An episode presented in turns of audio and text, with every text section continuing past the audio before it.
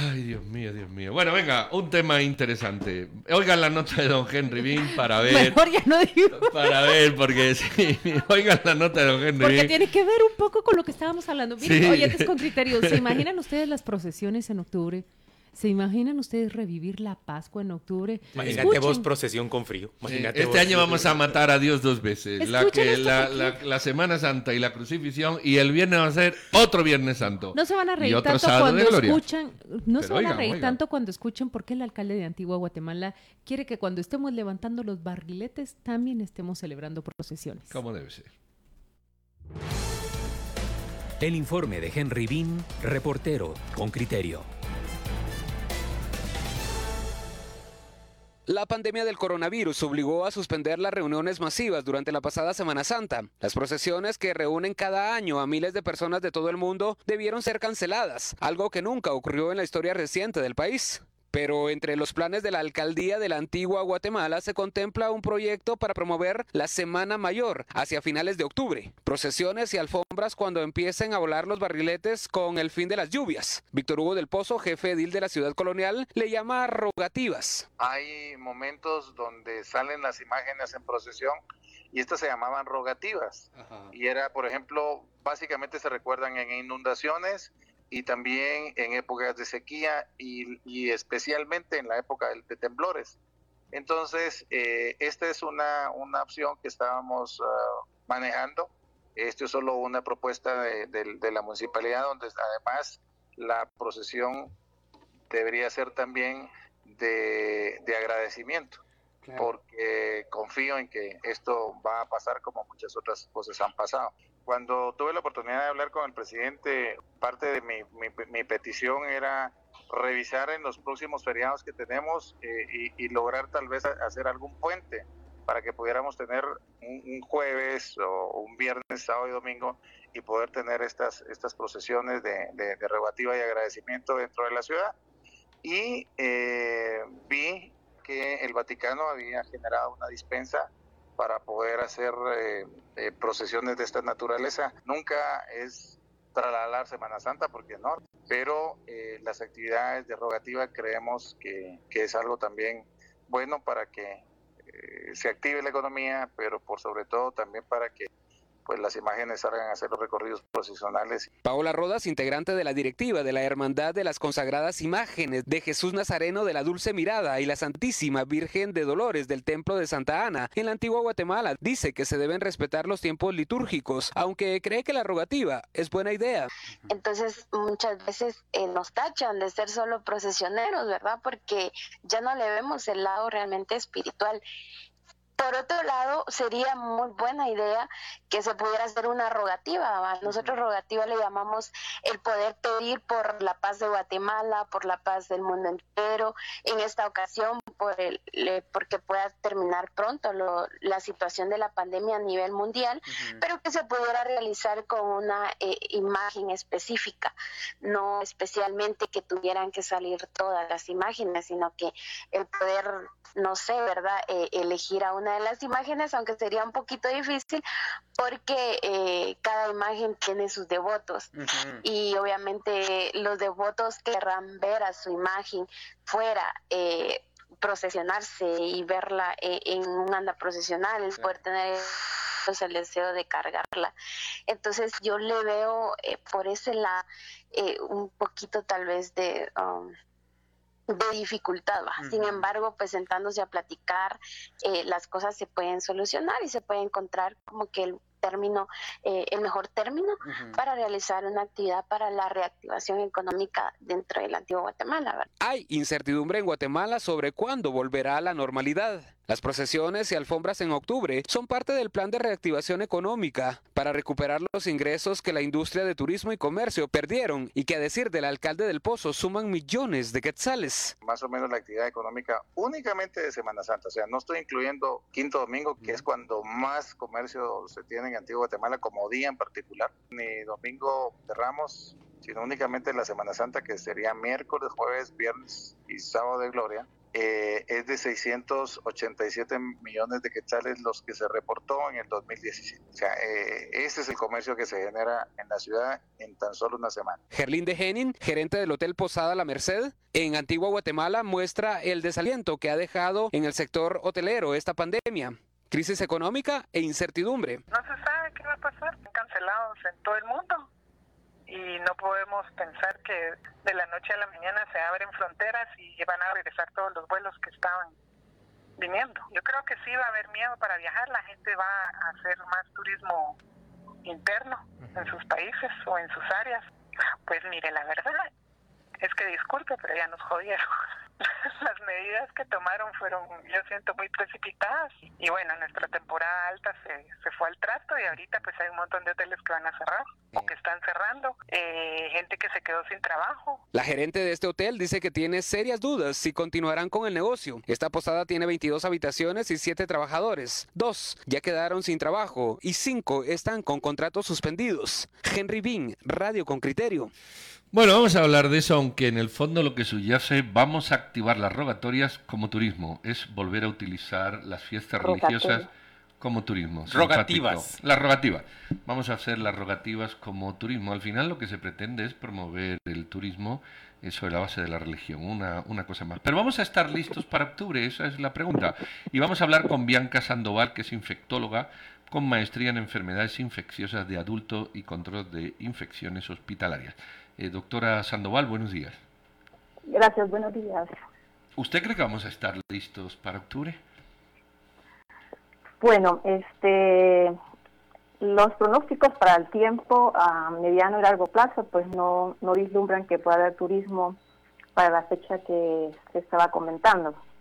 Primero, eh, estamos saliendo una, de una temporada eh, de la del brote agudo, donde sabemos que para mayo más o menos vamos a tener el pico máximo de contagiados, eh, tomando en cuenta que van a ser posiblemente el 30% de la población. Eso es lo que se espera que, según las medidas tomadas actualmente por el gobierno de Guatemala, el 30% de la población ya para eh, finales de julio sea el que esté ya contagiado, ¿no? No todos van a estar enfermos, pero sí van a estar contagiados el 30%, por lo tanto, eh, no podemos eh, eh, olvidar que debe existir todavía el distanciamiento físico o distanciamiento social, como se conoce, para las fechas de agosto, septiembre, porque también pueden existir oleadas o brotes nuevos, pues porque así se comportan los virus. Pero entonces, probablemente cuando se empiece la actividad económica pautada o o por episodios este, vuelvan a haber eventos eh, eh, de coronavirus en, en, el país. Entonces yo creo que hablar sobre eh, actividades sociales, de, de que acumule mucho número de personas, pues no es prudente en ese momento. Quizá es una forma de aliciente y de esperanza, pero realmente hay que ser muy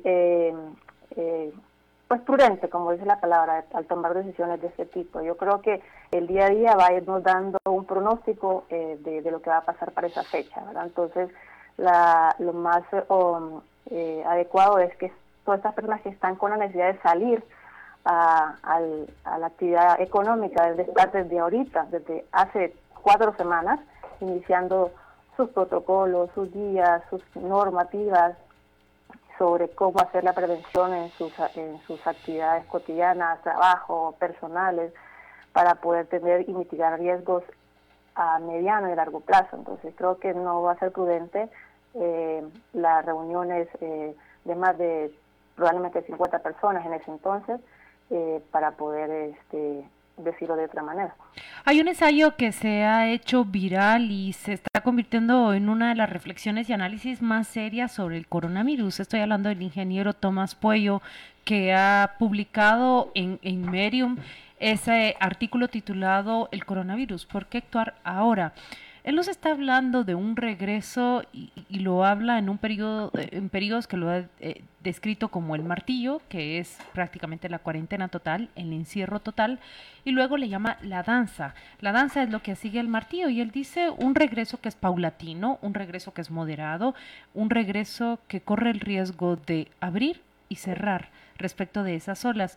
Eh, hablan los epidemiólogos, por ejemplo, Bianca, de que los eventos deportivos en Estados Unidos se llevarán a cabo, pero en los estadios será un lugar ocupado, un lugar vacío, el siguiente ocupado, el siguiente vacío.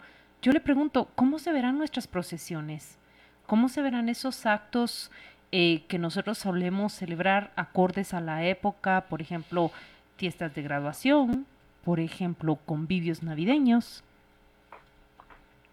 Sí, este, vuelvo, vuelvo a, mencionar que la historia de Guatemala no se ha contado, comienza la historia, cada país va a contar su propia historia epidemiológica y eso va a depender de cómo el gobierno haya manejado los eh, temas de la cuarentena, el, el relajamiento de la cuarentena, pero lo que uno está imitando es la historia de otros países, probablemente no siempre son las mismas historias de Guatemala, no todos tenemos la misma situación económica. Entonces yo pienso que eh, tiene que ser paulatino, primero tiene que ser lo esencial y hay que ser en este momento quitar un poco, digamos, no sé si la pasión o la emoción sobre nuestro tema religioso, que es también muy importante, yo creo que hay que vivirlos en casa, en el corazón, más que en una calle, perdón a los que están en contra de esto, pero eh, es el momento ahorita de ser responsables, y responsables desde el punto de vista individual hasta responsable de tipo social.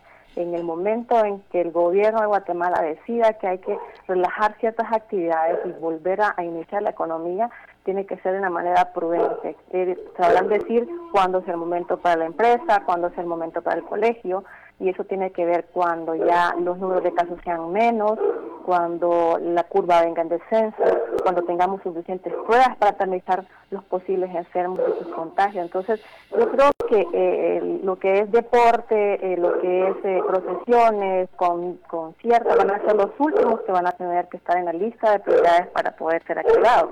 Y seguramente no va a ser para este año. Yo siempre comento a mis amistades que tienen fiestas de 15 años que tienen bodas programadas, que, sean consecuentes y que esas son actividades que, tienen, que pueden ser eh, postergadas para tener una actividad eh, eh, de convivencia adecuada, hmm. con, con ánimo, porque si no las personas van a estar inquietas entre, entre todavía viviendo esta situación emocional, porque como les digo, todavía van a haber coronavirus activos en octubre, en, en diciembre.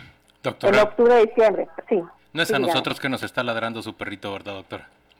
No, no es a usted. Pero está enojado con lo que usted está diciendo. Está es enojado. al vecino. A ti, seguro, No le gusta lo que usted dijo. doctora, eh, oyendo lo que usted dice, presumo que no, que no está de acuerdo con que se haya reducido en dos horas el toque de queda, como lo informó el presidente ayer. ¿Usted sería más partícipe de de ampliar las restricciones en estos momentos, cuando vamos rumbo a lo que se cree que será el pico en, en nuestro país?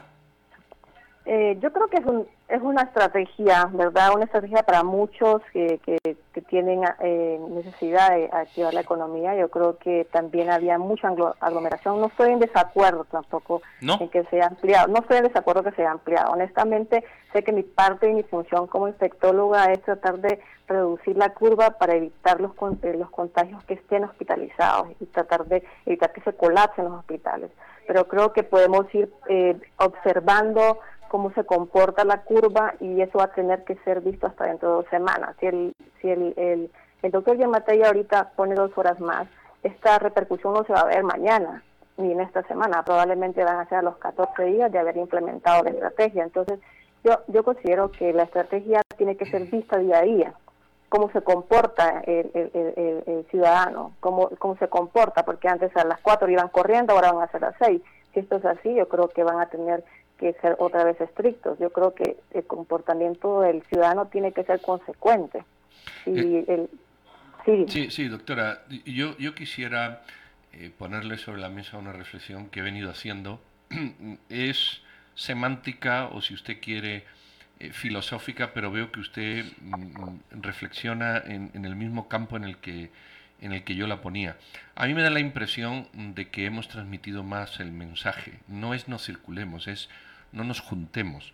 Entonces estamos viendo ahora cómo la gente se quiere juntar guardando distancia social, cuando lo que no hay es que juntarse. No no moverse, sino no juntarse, es muy distinto. Por eso en octubre se quiere poner la Semana Santa, porque, porque no se ha entendido que lo que no hay es que juntarse. ¿Usted, ¿Usted cree que en este, en este mensaje o en esta diferenciación de mensaje que hago yo, mm, de verdad, puede, puede haber parte de la clave de, de la poca eh, eh, percepción social de lo que realmente hay que hacer? No es que haya más o menos horas, es que aunque haya todas las horas, no se junten. Pero nos han acostumbrado a reducir las horas, pero no a que no nos juntemos. No, no sé si me explico y si usted quiere reflexionar sobre eso. Sí, exactamente. Entonces yo lo, lo que pienso es que eh, si las horas se aumentan, uno tiene un comportamiento más aislado. O sea, no todos vamos a estar mismo tiempo en el banco, no todos vamos a estar este, en, el supermercado. Lo que lo que debería ser conjuntamente, el, personalmente pienso así, el, el doctor Yamatei es que aparte de alargar más la, el tiempo para estar fuera, es eh, dar estrategias, quiénes deben salir, a qué hora deben de salir, para que no se junten todos al mismo tiempo. Entonces yo creo que van a ir acompañadas estas medidas de relajamiento poco a poco. Siempre tiene que ir de la mano que el distanciamiento debe ser una prioridad. Yo quiero dejar un mensaje que es importante para mí. Yo, yo tengo amigos, este, otros médicos, otras personas que están en la industria, que están, están desesperados por la situación y hay mucha gente que está en Guatemala que creo que debemos de tomar la iniciativa todos. Primero, personalmente, tener las estrategias bien claras sin relajarlas. Las estrategias de cuidado personal, de cuidado de mi familia, las, las estrategias para mi empresa. Desde ahorita, yo, yo, yo, yo, creía que hace cuatro semanas la gente tenía que haber actuado. En vez de paralizarnos y estar esperando que alguien nos diga cómo tenemos que actuar, deberíamos de tener estrategias personales y de, y de empresas. Si son pequeñas empresas, ¿cuáles son las medidas que voy a hacer para mitigar los riesgos? ¿Cómo las voy a medir? ¿Cómo las voy a evaluar? ¿cómo voy a hacer para que mi gente no esté asustada? Entonces yo creo que eso nos va a ayudar y nos va a adelantar las posibilidades para el futuro. ¿Cuándo debe ser el momento en que va a terminar la cuarentena? Yo creo que va a ser, esto va a ser contado conforme vaya pasando el tiempo. Tiene que ser contado conforme el número de personas enfermas, conforme el número de pruebas y conforme el número de estrategias que cada industria o cada empresa vaya dando sobre cómo va a cuidar su personal y cómo va a cuidar sus empleados. Muy bien, doctora. Muy bien, le, agradecemos su, intervención, la doctora Bianca Sandoval, Sandoval, perdón, infectóloga. Muchísimas gracias por estas explicaciones, le deseamos un buen día y bueno, pues quizás en otra ocasión la volvamos a tener por aquí. Muy amable de su parte. A ustedes, gracias. Feliz día.